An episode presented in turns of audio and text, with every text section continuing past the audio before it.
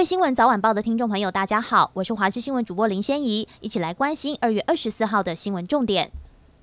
今天持续受到大陆冷气团影响，清晨西半部及东北部低温普遍只有十二到十四度，最低温在桃园新北十点一度。白天北部及东北部气温上升的幅度不多，高温只有十四到十五度，其他地方则是在十六到二十二度。不过今天华南云雨区的影响将告一段落，仅有迎风面的北部及东半部地区仍然有局部短暂雨，其中桃园以北以及宜兰降雨几率仍然偏高，但雨势比前几天缓和许多。中南部转为多云，可见阳光的天气；山区仍然有零星的短暂雨。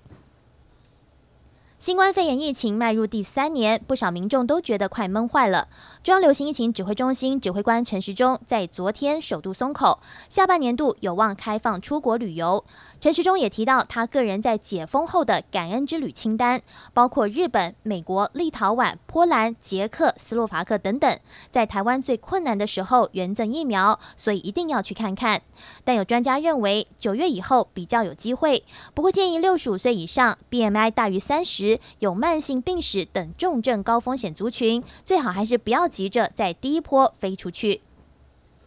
台东市绥远路巷弄内的瓦房仓库，在昨天深夜十点多突然冒出浓浓黑烟，伴随火舌窜出。有民众路过发现，向警消通报。当消防员抵达现场时，现场火势已经全面燃烧。当时屋内一名老妇人急得打电话给儿子求救，随后儿子冲进屋内将老母亲救出来。虽然被浓烟呛伤，但身体并无明显外伤。这名高龄八十八岁老妇人则是明显受到惊吓，幸好没有生命危险。